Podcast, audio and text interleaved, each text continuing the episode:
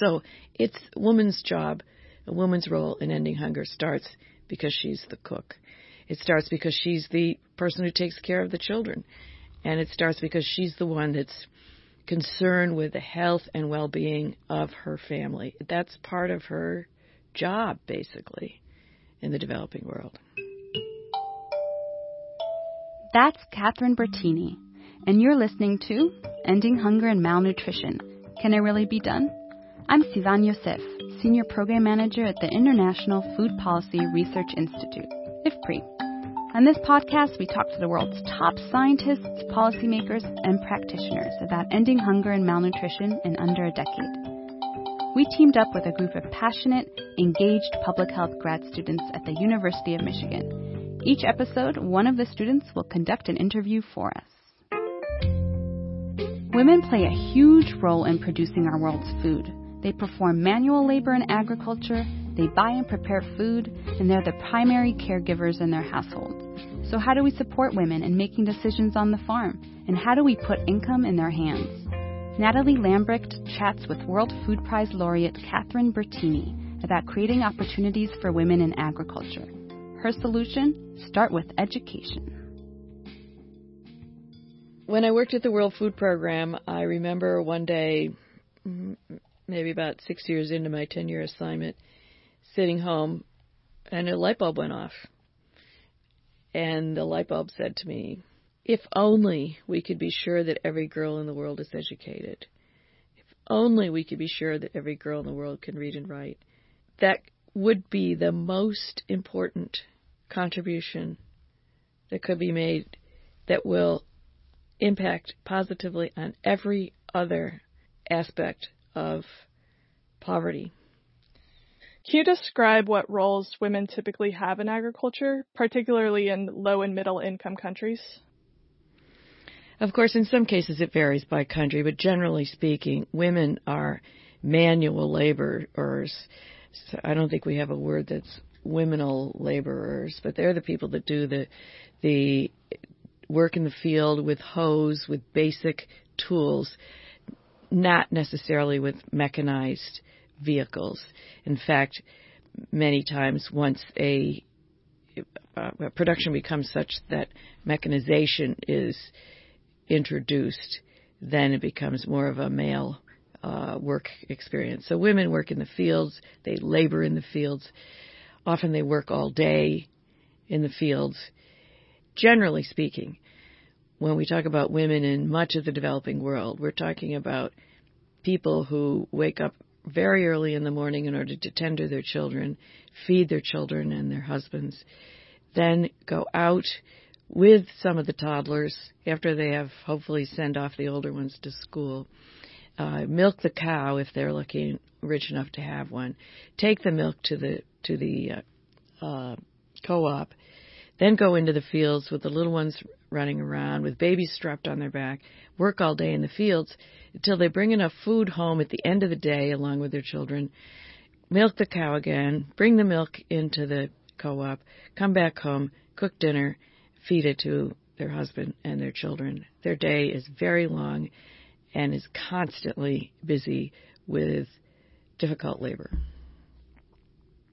How does this differ between what a man might typically his his roles day to day? he'll go off to work if he has a job somewhere, and then he'll come back home and have his meals made for him, and he can rest. So, why are women critical to ending hunger and malnutrition? So, it's a woman's job, a woman's role in ending hunger starts because she's the cook.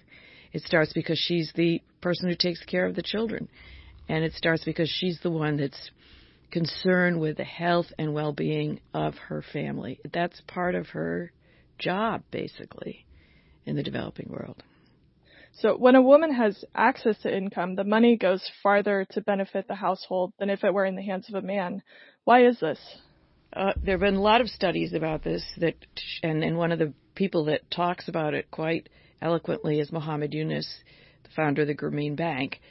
And uh, he says that, and, and IFPRI has done studies about this as well, I should say, uh, where the limit if if a limited amount of food comes in, uh, cash comes into the household, and goes to the woman, it almost all goes for for the family because she uses almost all of it for buying things for the family. It could be food, it could be clothes, supplies for school, uh, something else that the family needs. When income comes into the house under the cash comes in the house under control of the man, then the studies show that it's much more likely to go for something that he wants and less likely to go for something that the family wants. How do we ensure that the income then goes to the woman and not the man? Uh, that's a very tough uh, assignment because it starts with who has a job, and uh, uh, people who have jobs generally get paid and generally get paid in cash. Now, how can we be sure that women have jobs? How can we be sure that they have opportunities? How can we be sure even that they're productive farmers if that's the job they choose? And then that backs us into education. That still the the there are many more illiterate women than men in the world.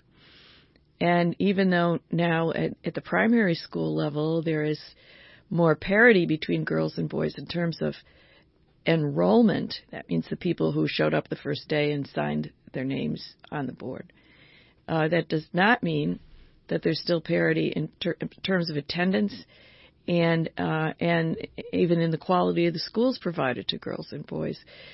So really, the base of your question, eh, part of the answer is that we have to do more about assuring that girls can read and count because with those kind of basic skills, they have a better opportunity, as anyone does, for a job or a better job, or even more productive agriculture.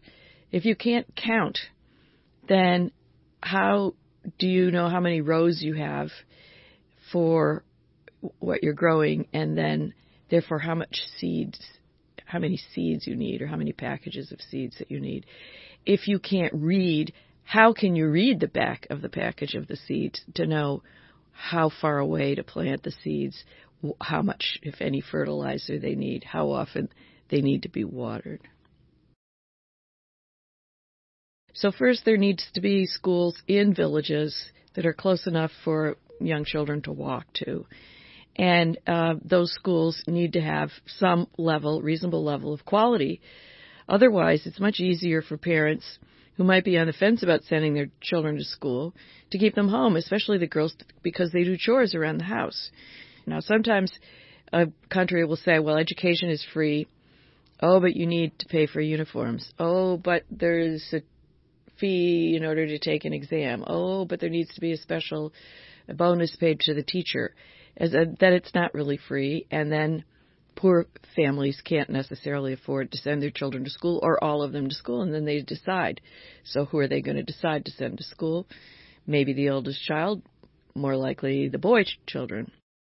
What are some solutions to ensuring that girls receive not only primary education but also secondary education? It's impossible and and wrong for us to sit in anywhere any one place and say, "Oh, this community needs X. Because what we really need to do if we want to be helpful in a community is talk with that community and get feedback from them and then try to provide what it is that they need. And we need to be sure we're talking to the right people.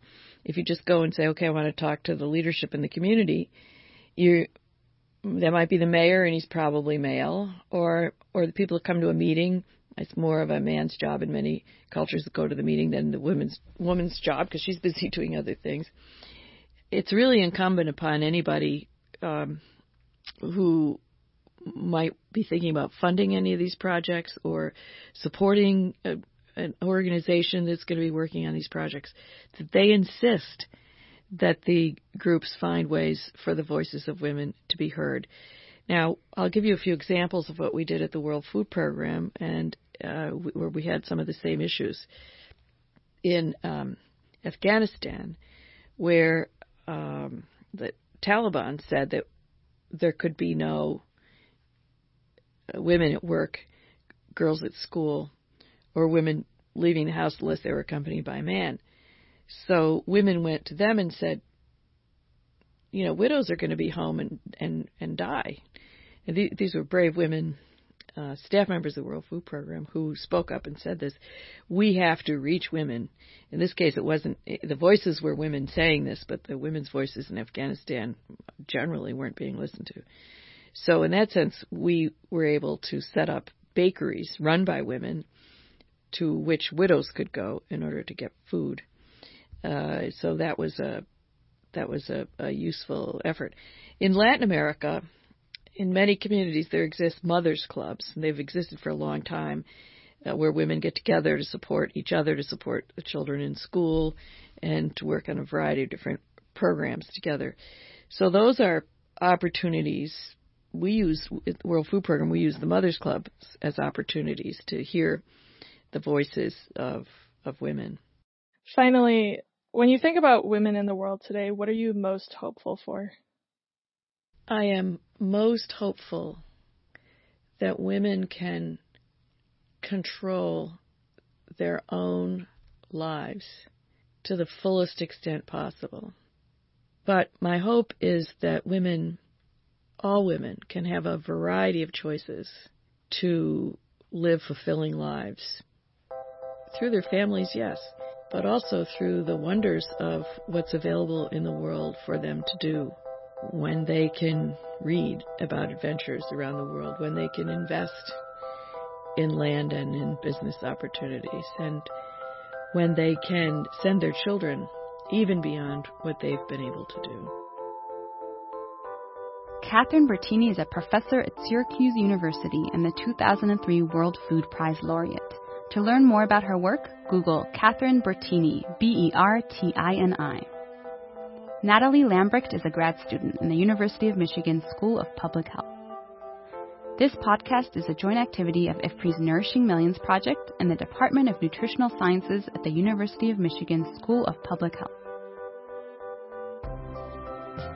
You can subscribe to this podcast and learn a lot more about IFPRI by going to the IFPRI website, www.ifpri.org, or the Nourishing Millions website, nourishingmillions.ifpri.info. Today's show was produced by Bella Herold, Nathalie Lambrecht, Andrew Jones, Zach Rosen, and me, Sivan Yosef. Zach Rosen edited our interview. Music from today's show comes from the Free Music Archive. Until next time, let's innovate, learn, and speed up progress on ending hunger and malnutrition.